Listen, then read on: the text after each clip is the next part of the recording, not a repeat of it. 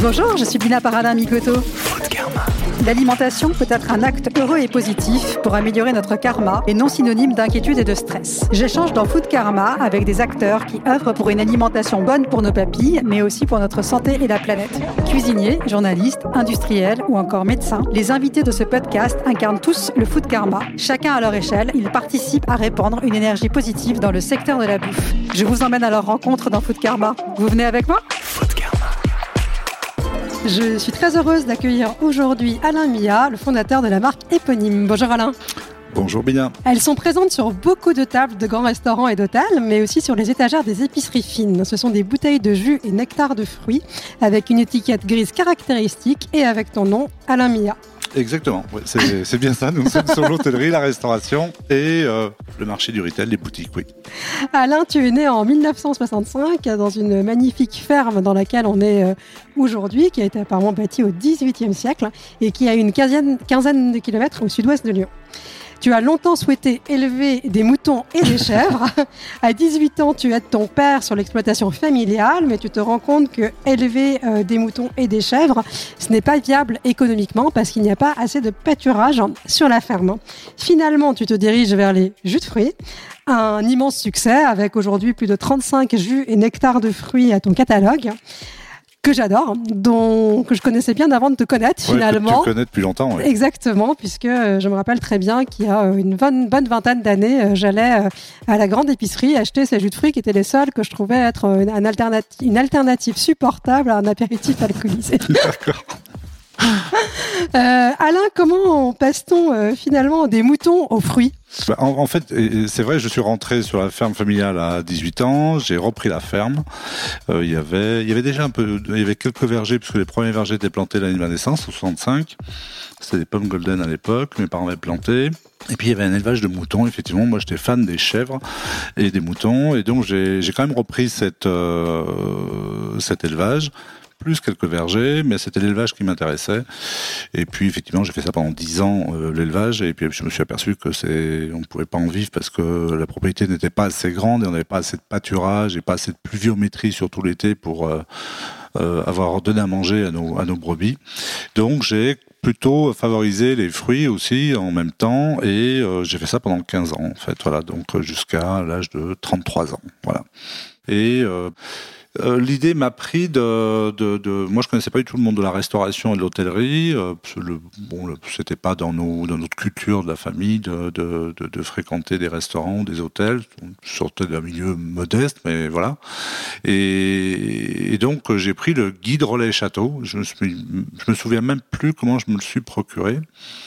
En tout cas, j'ai pris euh, bah, 60 euh, établissements, mais vraiment au hasard. Je tournais les pages, Tu disais j'arrêtais. celui-là, j'y vais. Celui-ci, j'y vais, et voilà. Et je les ai, ces 60, je les ai tous appelés, et j'ai euh, appelé le sommelier, euh, et... Euh, Alors pourquoi le sommelier? Ça, ça paraît je sais pas, étonnant là- comme idée. bah là aussi, je sais pas ce qui m'a pris, euh, mais une espèce de fantaisie. Je dis, ben, je vais appeler le chef, parce que j'imagine c'est une star, donc voilà. donc c'était le sommelier. Puis je sais même pas comment ça fonctionnait. S'il y avait des directeurs de la restauration que je connais bien maintenant, mais mais euh, bah, j'ai demandé le sommelier, du- c'était du liquide, quoi, hein, tout simplement. Donc euh, grand bien m'a pris, euh, puisque euh, ils étaient assez euh, curieux, mais d'ailleurs c'est c'est plutôt une profession où les, les personnages euh, qu'on rencontre dans ce milieu-là sont très curieux intellectuellement sur les textures, sur les goûts, les couleurs. Et je leur dit, ben voilà, je fabrique des jus de fruits, je vais vous envoyer euh, six parfums, ben vous me direz ce que vous en pensez, et c'est tout. Euh, ni stratégie, ni quoi que ce soit, euh, voilà. Et ça a démarré comme ça. 55 ont répondu. Ce qui est considérable sur 60. C'est énorme. Sur 60, 55, on ferait ça aujourd'hui. Euh, ce serait pas de la performance, ce serait de la très haute performance. On aurait peut-être qu'un tiers, même pas, et encore. Donc, euh, 55 sont prononcés et euh, bah, ils m'ont dit, bah, ça, j'aime bien, j'aime moins bien, etc. Ça, c'est très bon. Euh, Est-ce qu'il y a un parfum qui a fait euh, l'unanimité? Oui, un seul. C'était lequel? Le nectar de poire William. Et je sais pas pourquoi, parce que moi je le trouvais pas exceptionnel. Je le trouve toujours pas exceptionnel, exceptionnel, même s'il est Moi, bien. j'avoue que c'est un de mes parfums favoris Oui, ta mais- gamme. Moi, je le trouve un peu, euh, pas, je, je trouve un peu lourd, un peu avec des arômes j'adore la peu. poire. Ouais, mais voilà. Et donc, du coup, t'es vraiment dans la poire. mais on est vraiment dans la poire, voilà. Mais c'est peut-être que je suis un peu fâché avec la poire William. Et, euh, et en fait, je, je n'avais pas compris pourquoi en fait elle avait fait l'unanimité. Et c'est après, en travaillant et euh, en connaissant un peu mieux le, fonctionnement de la dégustation, que je me suis aperçu que c'était la poire en fait qui est utilisée pour faire l'eau de vie, et donc il l'avait en mémoire olfactive ou en mémoire gustative, et c'est pour ça qu'il l'a trouvée bonne parce qu'il y avait une passerelle avec les eaux de vie de poire qui sûrement avaient déjà dégusté. Karma. Karma. Alain, tu es un obsédé du goût et tu cherches euh, le meilleur goût euh, pour euh, chacun de ces fruits. Tu pars à une espèce de chasse aux meilleurs fruits. comment tu t'y prends en pratique? En fait, il n'y a pas de, il a, pas de méthode particulière. C'est, je, cherche des équilibres en fait. Je cherche surtout des équilibres. Qu'est-ce que tu appelles un équilibre? Ben, Un équilibre, c'est quand une, un fruit, en fait, quel qu'il soit, hein, euh, que ce soit un fruit euh, d'été, d'automne, d'hiver, un fruit à pépins, noyau, peu importe, un fruit rouge aussi. Mais à un moment donné, dans le, dans le, cycle de maturation du fruit, c'est-à-dire quand il va arriver, tous les fruits en fait tombent de l'arbre ou de l'arbuste, euh, au bout de leur maturation, vont euh, tomber au sol, pourrir et germer. Ça va, ça va assurer la, la, la, postérité de, de, de l'arbre, on va dire, ou de l'espèce.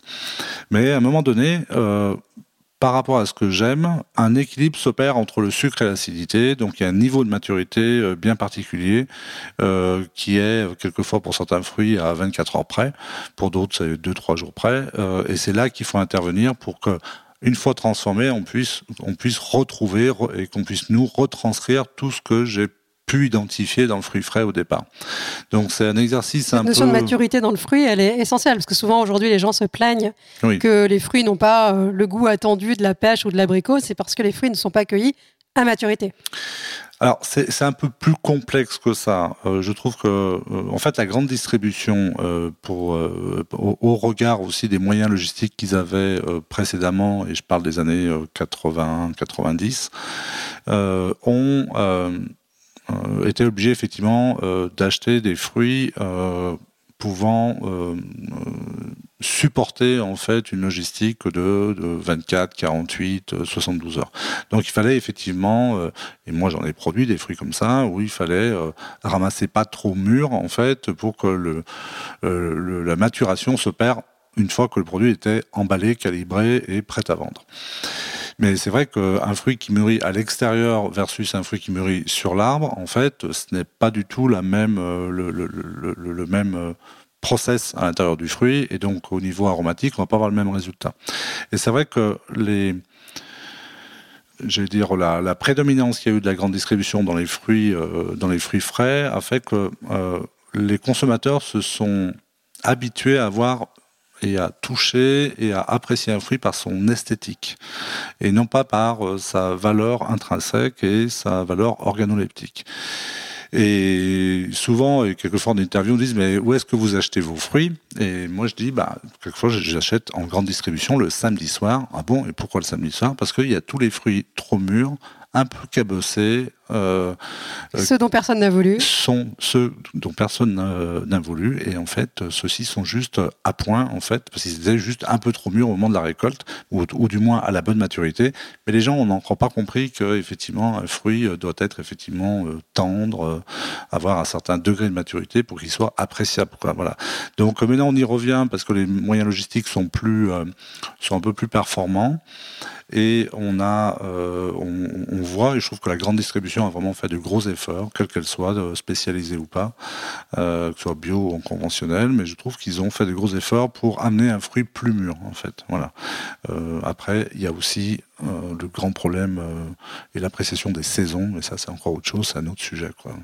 Justement, sur cette notion de maturité de fruits à point, comment tu arrives à trouver et convaincre des producteurs de te fournir euh, les fruits pendant finalement ces quelques heures où ils sont euh, à l'optimum de leur goût. Il faut euh, l'énorme avantage que j'ai, c'est que j'étais paysan, donc je connais leurs contraintes, je connais leurs impératifs, leurs soucis quelquefois, qui sont quelquefois mais extrêmes, soit par rapport à, des, fortes températures qu'on peut avoir et qu'on a de plus en plus chaque été, par rapport à des pluviométries au printemps qui sont trop fortes, euh, par rapport au manque de froid qu'on a l'hiver et ce qui nous fait perdre vraisemblablement le, verger de, Bergeron euh, sur l'Ardèche et la Drôme, peut-être pour, pour la décennie à venir, parce qu'il manque de froid l'hiver.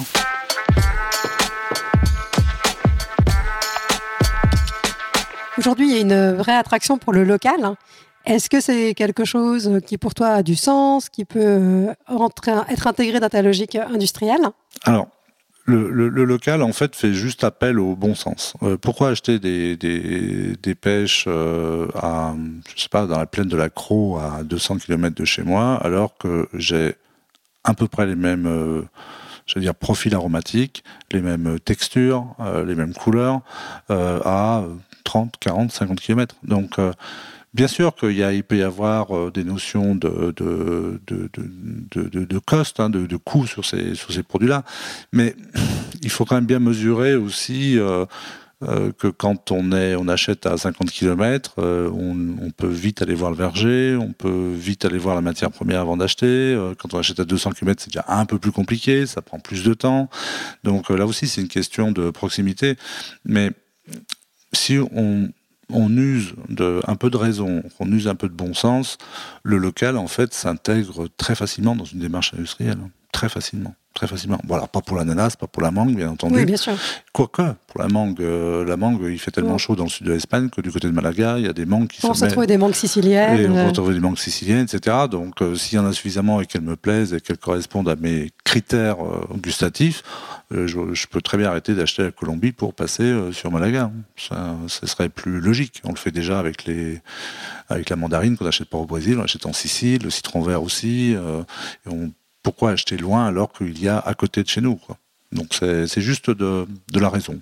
J'ai compris que dans ton unité de production, tu étais un peu comme un cuisinier, que tu goûtais euh, régulièrement. Est-ce que tu le fais à toutes les étapes? Est-ce que tu goûtes tous les produits aujourd'hui? Comment ça marche? Alors, je, je, je, goûte encore, même si euh, j'ai plus de monde autour de moi, et je pense à Aurélie Cédric, euh, Laurent aussi.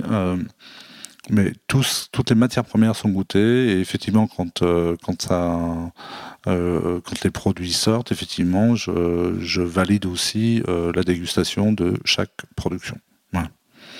Euh, S'il y a un gros doute, effectivement, là, c'est euh, impératif. Mais même quand, euh, c'est déjà validé par la qualité ou par euh, ceux qui dégustent, je regoute quand même derrière.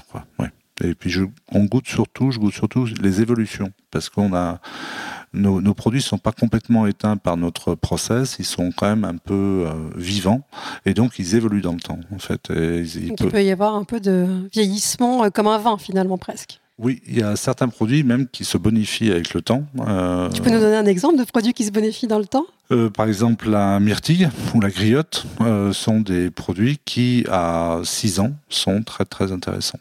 Ouais. Bientôt des millésimes d'Alain Mia Effectivement, bientôt. ah, c'est intéressant. Effectivement, là, je te donne l'info. Grosse coupe euh, bah, Grosse coupe. Euh, oui, il y aura effectivement dans, dans, dans je pense dans trois ans en fait, euh, même deux ans même. Et on a réservé effectivement quelques parfums en vieillissement qu'on mettra dans, dans le monde du, de quelques bars euh, un peu triés sur le web, parce qu'il y a très très peu de volume. Mais pour des bases cocktails, euh, effectivement, ce sera un jus de fruits vieilli. Démarche hyper innovante. Food Karma. Le podcast qui nous invite à agir dans la bouffe. Food Karma. Tes clients te réclament beaucoup de jus de fruits exotiques. Pourquoi euh, l'exotique plaît autant à ton avis? Alors la plupart des fruits exotiques sont un peu difficiles à euh, éplucher, euh, transformer euh, chez soi déjà, versus une pomme, versus une pêche. Euh, en fait, c'est un peu euh, face à un ananas, euh, je le coupe, j'ai 40% de déchets, j'ai l'impression, d'avoir payé ça très très cher, il me reste que ça dans l'assiette, voilà. Et donc, je pense que ça doit jouer un peu. Et puis, l'exotique, c'est euh, il n'y a rien à faire, l'exotique, c'est le soleil, c'est la chaleur, c'est le bien-être, c'est les vacances, c'est le temps, le temps qui passe euh, d'une façon agréable et euh, c'est des petites parenthèses en fait avec nos jus, euh, notamment les exotiques, qui sont euh, très agréables. Euh, c'est peut-être pas forcément les plus les plus émotionnels, mais ils, ils, en font partie aussi. Mais il y a aussi cette cette idée de d'avoir des, des, arômes, des textures. Je pense au velouté de notre, euh, la texture très veloutée de notre mangue, euh, qui est une, texture vraiment assez incroyable, unique. Ouais, qui est une vraie merveille. Ah ouais, c'est une merveille. C'est un, enfin bon, c'est, oui, c'est vraiment. remonte souvent le moral en hiver. Oui, voilà. Et c'est ça. Il y a un côté. Euh, il y a un côté effectivement rassasiant, rassurant, limite régressif. donc voilà. Donc ça, c'est ça, c'est l'exotique. Et si je compare aujourd'hui euh, tes jus de fruits qui valent quelques euros euh, la bouteille à ce qu'on va trouver euh, dans la grande distribution à souvent quelques euros le litre, mhm. quelles sont les différences? Pourquoi c'est pas du tout le, finalement le même produit? Alors, c'est très simple. La problématique d'une marque nationale, c'est une problématique de prix, parce que la concurrence est dure, euh, il y a un environnement concurrentiel qui est assez large, euh, et donc euh, ce bataille les place dans la grande distribution. Il faut savoir que la grande distribution absorbe une très grande majorité en fait du volume. Le marché du jus de fruits en France, je crois que c'est autour de 2 milliards. Et donc la problématique est une problématique de prix. Donc comment on peut faire euh, pour faire du prix? Ben, Soit on fait du volume, euh, soit on achète euh, vraiment pas cher pour donc du volume pour réduire la structure, notamment les équipements, diminuer les coûts de distribution, etc. Soit on fait, on achète une matière première pas très chère. Soit on fait les deux eh bien, un industriel, et c'est pas un jugement de, valeur. Pourquoi une matière première pas du tout comparable à ce que tu peux avoir tout à l'heure Parce que tu as parlé de fruits euh, frais compresse bah, versus euh, des concentrés qui peuvent être dilués. Ben oui, y a, dans, la grande distribution, je de mémoire, je crois que c'est 30% en fait des jus de fruits en France, des jus néctar de fruits, euh, sont des, ce qu'on appelle des ABC, donc à base de concentré. Et donc, euh, le principe du concentré, c'est qu'on va prendre une matière première, en fait, on va la transformer, en faire un jus ou une pulpe, et on va la chauffer pour évaporer une bonne partie de l'eau, peut-être 60%, ce qui fait que le, coût d'acheminement de cette matière euh, vers les centres d'embouteillage est moins coûteux parce qu'il sera de 60% moins élevé.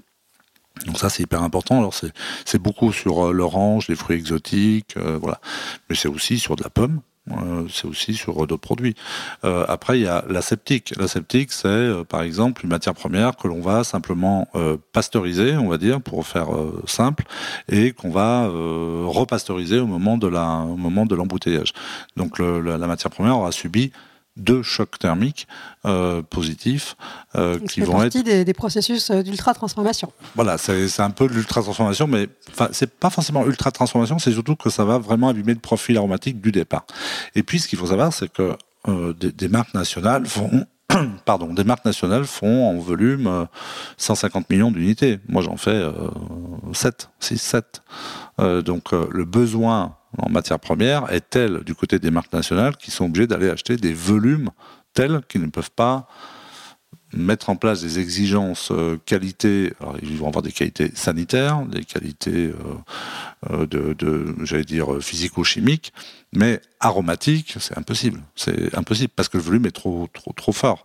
nous, on a encore la possibilité parce que notre volume d'achat est pas très élevé. Nous, c'est quelques centaines de tonnes par an, quoi. Euh, eux, c'est des millions et des, milliers et des milliers de, tonnes. Donc, euh, nous, quand on achète un lot d'abricots qui fait 15 tonnes, ben, on goûte les 15 tonnes, mais on les goûte aromatiquement.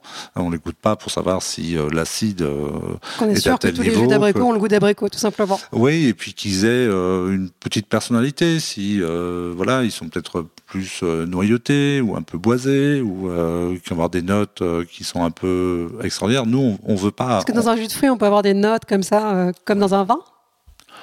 Sur certains produits, oui. Bah, typiquement l'abricot, l'abricot.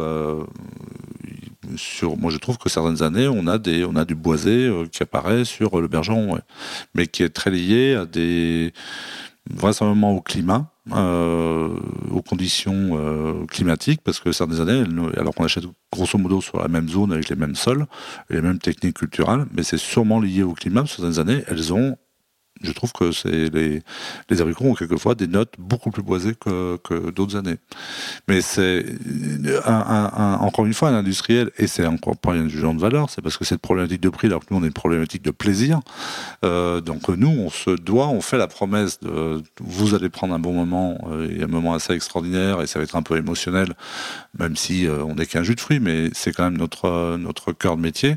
Donc cette promesse-là, il faut qu'on la tienne. Donc on doit effectivement tout tout miser sur ce que peut, euh, ce que représente gustativement en fait la matière première et in fine le, produit, le jus ou, le nectar. C'est quoi justement la différence entre un jus et un nectar? Très simple, très très simple. Alors, il y a un, un, présupposé. On pense que les nectars, parce qu'ils paraissent très riches, très pulpeux, sont beaucoup plus concentrés qu'un jus qui paraît plus flotteux. C'est juste le contraire. Euh, en fait, un jus, c'est, euh, on a au regard de la réglementation européenne, on a le droit de rien rajouter. On presse, on filtre, on fait, on filtre pas, euh, on fait ce qu'on veut, mais en tout cas, on a le droit de rien rajouter, ni eau, ni sucre, ni quoi que ce soit. Ça, c'est un jus. Un nectar, ça concerne en fait des fruits pulpeux ou peu juteux, ou encore dont le jus n'est pas représentatif du fruit. Si on prend l'exemple de l'abricot, on presse un abricot, euh, je dis bien on presse, on va obtenir un jus très acide, peu aromatique et en plus n'a pas la couleur euh, de, de l'abricot. Donc du coup, il ne représente pas le fruit. Donc on va aller chercher la pulpe, on va raffiner, où on va dépulper et on va laisser de côté euh, ben, des euh, noyaux, euh, bien souvent une bonne partie de la peau et tous les, les défauts épidermiques où il y a des taches de liège, etc.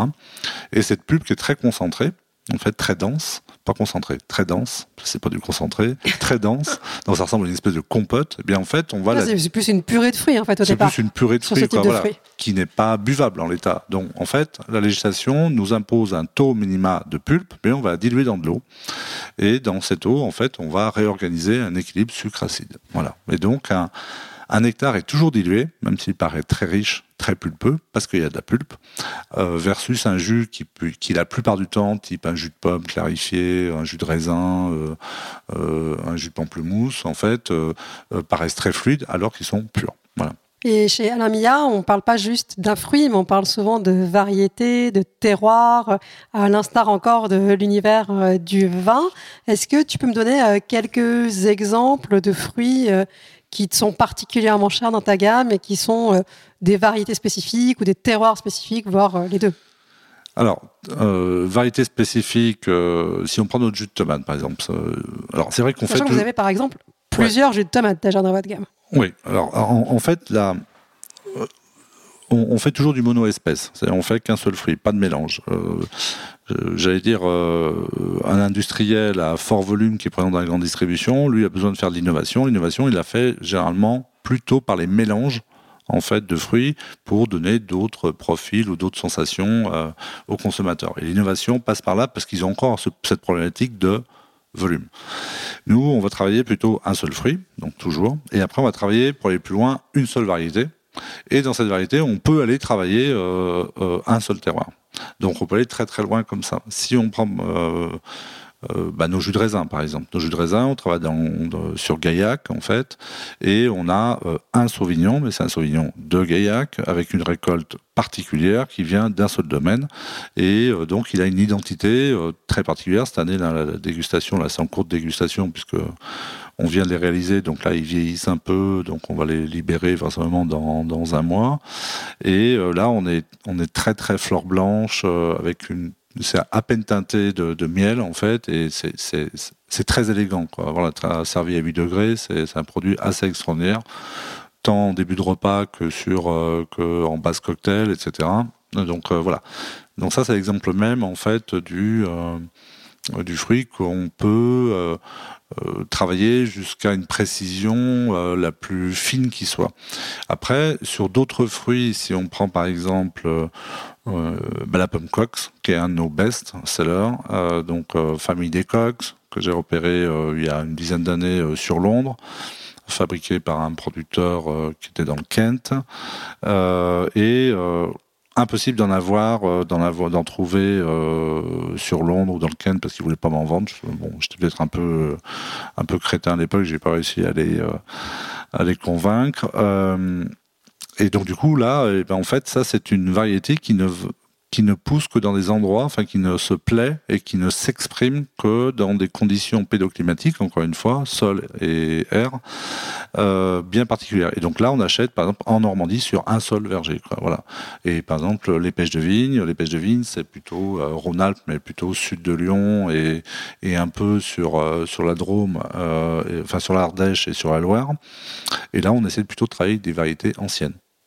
Donc il y a il y a tout un tas de, Nous, on a tout intérêt, en fait, à être le plus précis possible et être le plus singulier possible, en fait. C'est ça. Parce que on ne, on, ne vend pas un produit standardisé. Si je fais, par exemple, 5, allez, on va dire de plus, je fais à peu près 8 productions de pêche de vigne, c'est-à-dire 8 jours de production, les 8 lots de production sont différents. C'est comme 8 cuvées, en fait. Parce que on me... Euh, parce qu'on veut tellement être proche de la matière première que si on a une matière première qui a telle personnalité aromatique, eh bien en fait on doit le retrouver dans le, dans le produit fini. Quoi. Donc on doit pouvoir se lancer dans des dégustations euh, de jus de fruits à l'aveugle. Exactement. Food Karma. Food Karma. J'ai un petit questionnaire foodie pour euh, te connaître mieux. Quel est ton plat de partage euh, qui rend ton entourage heureux? Alors, euh, je, je, je pensais euh, plutôt à euh, des, des, des, des- des cuisses de poulet désossées que je prends chez un producteur là, qui est dans les monts du Lyonnais, que je fais, euh, que je fais braiser et que je termine avec un, un poivre noir, un campote en version noire et euh, avec un sarrasin japonais. Voilà. Est-ce que tu as un plaisir solitaire, un plat que tu manges que lorsque tu es seul? Euh, comme ça, je dirais non, mais euh, j'aime bien les riz sauvages. Euh, et j'aime bien, euh, j'aime bien les sardines. Et donc du coup, un riz à peine cuit, j'aime bien croquant, moi le riz, le riz sauvage, sur des, des camarguais ou pleines de peau en Italie. Donc, alors il y a les riz noirs aussi que j'aime beaucoup.